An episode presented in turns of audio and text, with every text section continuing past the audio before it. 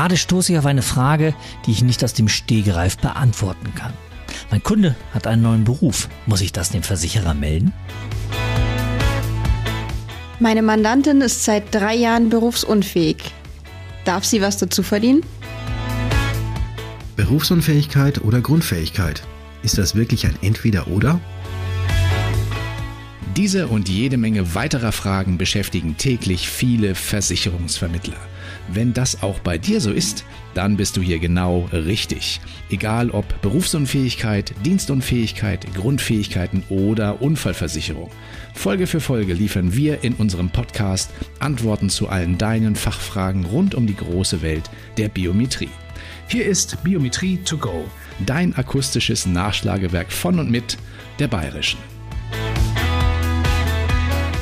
Herzlich willkommen zur Folge 13 von Biometrie to go. Mein Name ist Max und ich bin einer der Biometrie-Spezialisten der Bayerischen. Mein Teamkollege Panos ist auch wieder dabei. Hi Panos. Servus Max. Und ähm, auch von mir ein herzliches Willkommen an euch, liebe Kolleginnen und Kollegen da draußen. Schön, dass ihr wieder dabei seid. Ja, und auch danke für euer Feedback. Ich habe heute wieder einige Fragen mitgebracht, die bei uns im Postkorb gelandet sind.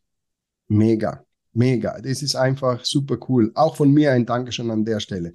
Es ist echt unglaublich. Und manchmal kommt es sogar wirklich unerwartet. Naja, so unerwartet ja vielleicht auch nicht, wenn wir Folge für Folge wieder darum bitten, oder? Ja, das ist richtig. Aber meistens kommt halt Feedback über Mail, über WhatsApp oder Messenger.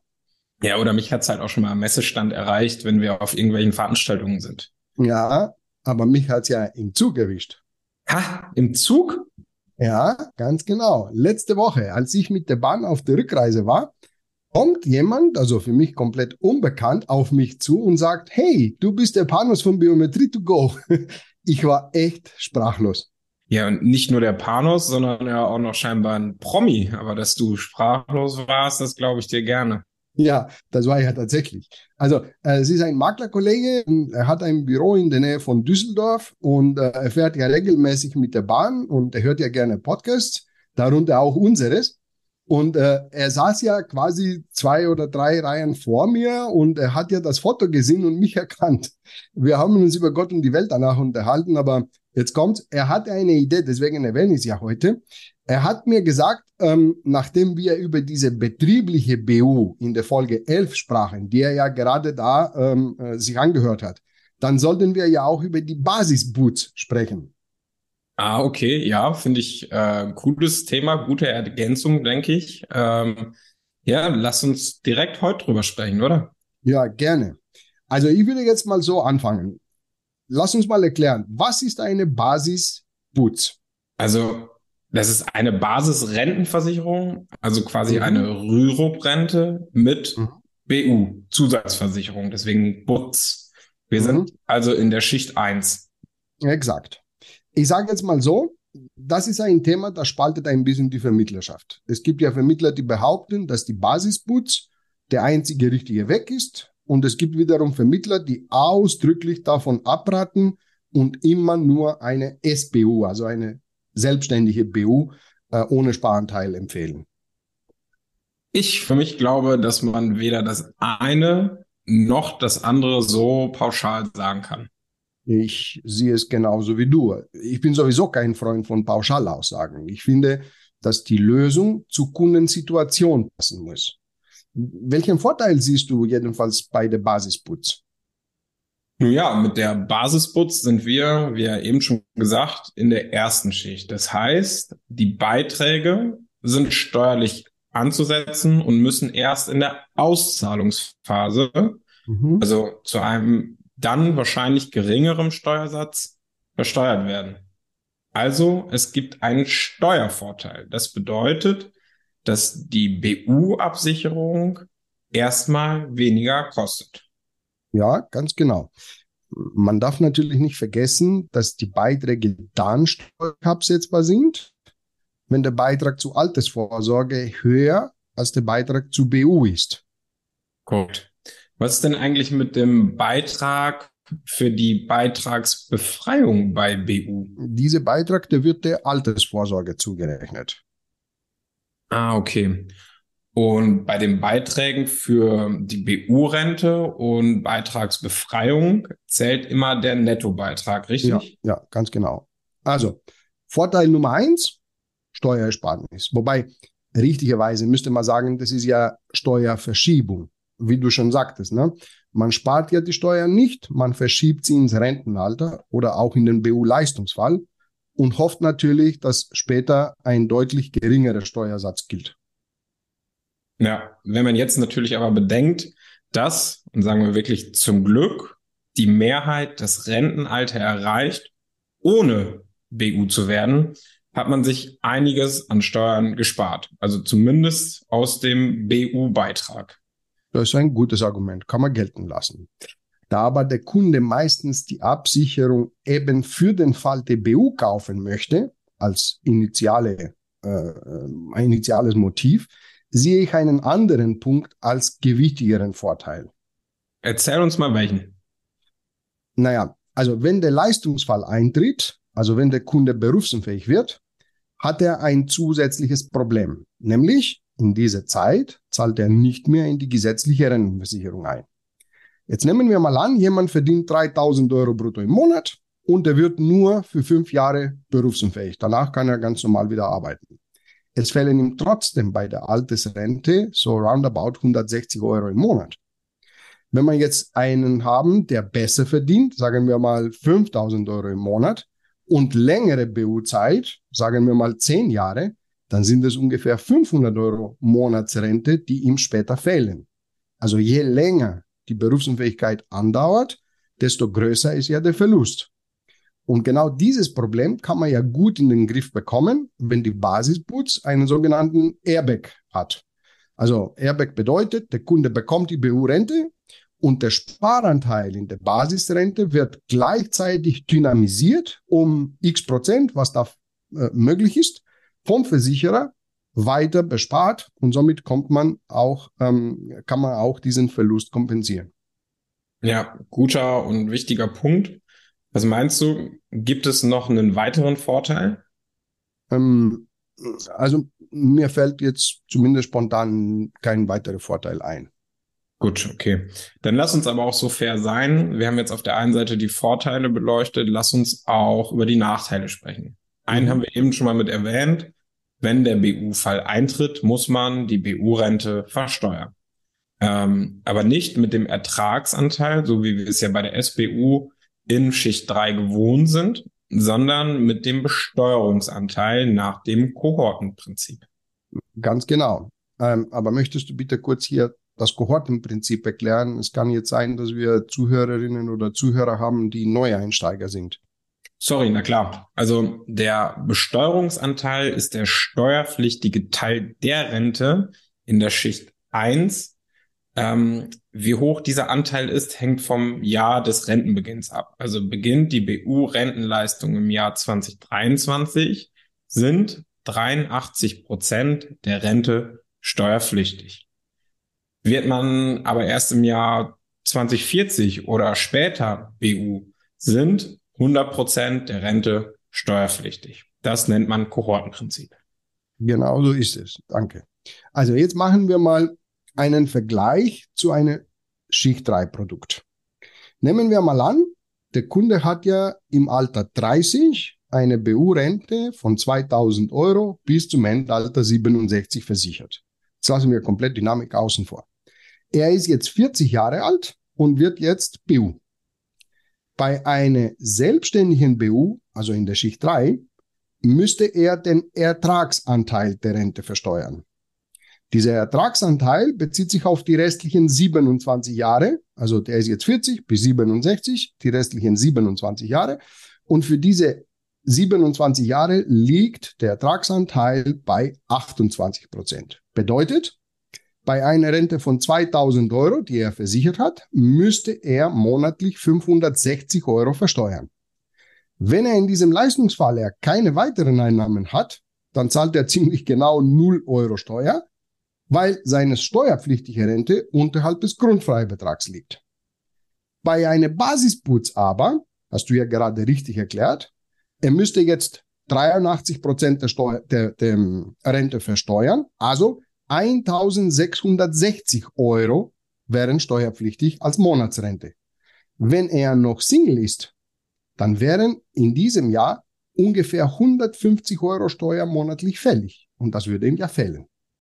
Okay, weiterer guter Punkt. Ähm, also sollte man, wenn man eine Basis-Butz abschließen möchte, eine im Vergleich zur SBU dann höhere Rente abschließen, damit nachher netto dasselbe bleibt. Ist das richtig? Ja, absolut. Wobei das nicht immer einfach oder sogar nicht möglich sein könnte. Ja, weil der Beitrag noch höher wird.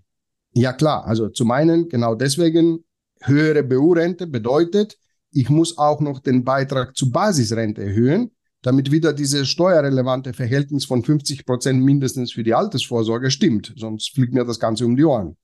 Der andere Punkt ist aber, erlauben die Annahmerichtlinien des Versicherers, dass ich so viel versichere, dass es nach Steuern passt. Was ich damit meine. Du weißt ja, also so wie wir, na, die meisten Versicherer versichern maximal 60 Prozent des Bruttoeinkommens. Jetzt nehmen wir mal unser vorheriges Beispiel mit der versicherten Rente von 2000 Euro. Um 2000 Euro zu versichern, müsste unser Kunde ein Brutto von wenn ich jetzt einfach so rumrechne mit 60 Prozent, von mindestens 3.333 Euro im Monat haben. Dann haben wir festgestellt, dass ihm im Leistungsfall mindestens 150 Euro fällen, weil er eine Basisputz hätte und Steuer zahlen müsste. Damit dieser negative Effekt nicht eintritt, müsste er seine versicherte Rente bei der Basisputz nicht 2000 Euro abschließen, sondern circa 2400 Euro im Monat abschließen dann blieben ihm nach der Steuer ungefähr 2000 Euro übrig. Das kann er aber bei den meisten Annahmerichtlinien nur dann klappen, wenn er mindestens 4000 Euro brutto hätte. Verdient er weniger, darf er eine geringere Rente absichern. Er kann ja nicht das absichern, was identisch wäre wie in der Schicht 3. Also nach Steuern hätte er eine Versorgungslücke. Ja, und auch dieser Punkt zeigt, dass die Basis-Butz nicht bei jedem Kunden passt. Ähm, eine weitere Herausforderung sehe ich dann persönlich bei der Auswahl des Anbieters. Ich meine, man bräuchte einen Anbieter auf der einen, äh, auf der einen Seite, der sowohl ein guter BU-Anbieter ist, als auch auf der anderen Seite ein guter Anbieter für Altersvorsorge ist. Ja. Und der mich auch noch versichern möchte. Also ich meine vom Gesundheitszustand her. Ja, stimmt. Und normalerweise fängt ja ein Versicherungsmakler oder eine Versicherungsmaklerin damit an, erst eine äh, Risikovoranfrage zu stellen. Mhm. Erst nach den Voten wird dann geschaut, welcher Versicherer ähm, bleibt und ist dieser Versicherer äh, ein guter BU und ein guter Rentenversicherer. Mhm. Äh, da könnte es in einigen Fällen dann tatsächlich eng werden. Ja, absolut. Okay, was könnte noch ein weiterer Nachteil der Basisbots sein?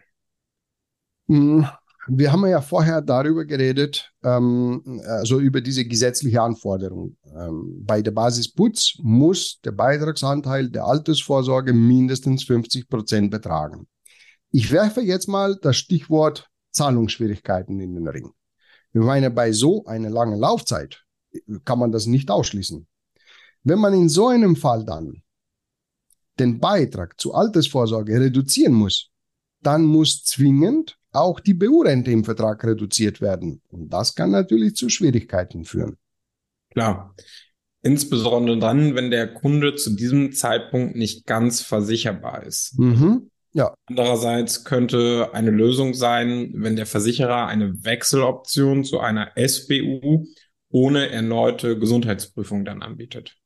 Das wäre ein Vorteil und diese Option bieten natürlich einige Versicherer an. Aber Achtung, auch hier ein kleiner Haken in dieser Story.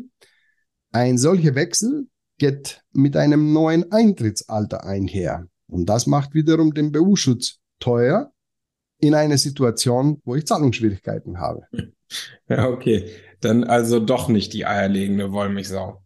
Die gibt's ja sowieso nicht. Äh, jetzt mal ein anderer Punkt bezüglich dieser möglichen Entkopplung. wir haben vorhin gesagt, dass die BU-Leistung versteuert wird. Mhm. Ich habe ein paar Mal gehört, dass manche Vermittler die Entkopplung empfehlen, wenn der Kunde sie darüber informiert, dass er jetzt krank geworden ist und dass eventuell ein Leistungsfall bevorsteht. Aha. Dann soll er in eine SBU mit geringerer Versteuerung wechseln. Ähm, jetzt meine Frage, ist sowas möglich? Ich meine, dass die Entkopplung oder dass die entkoppelte SBU teurer wird wegen des neuen Eintrittsalters, könnte dem Kunden ja eigentlich egal sein im Leistungsfall. Da greift die Beitragsfreistellung. Also, was meinst du? Naja, ähm, man kann ja viele schlaue Empfehlungen aussprechen. Ob sie dann im Fall der Fälle funktionieren, das steht auf einem anderen Blatt Papier. Aber jetzt mal im Ernst. Das Gesetz und auch die äh, Schreiben, die das Finanzministerium immer wieder erlässt, die erlauben so eine Entkopplung.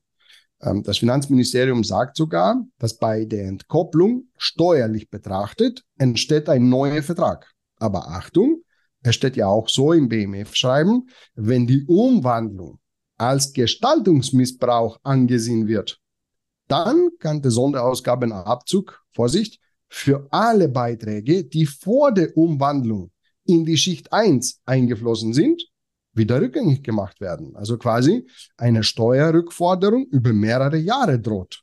Ganz ehrlich, ähm, solche Empfehlungen, liebe Kolleginnen liebe Kollegen, sollten gar nicht erst ausgesprochen werden. Ich behaupte mal, dass auch die Vermögensschadenshaftpflicht des äh, Vermittlers in dem Fall den Versicherungsschutz versagen könnte. Also ganz klare Empfehlung, Finger weg. Ja, bin ich voll und ganz bei dir. Gut, haben wir sonst noch was vergessen?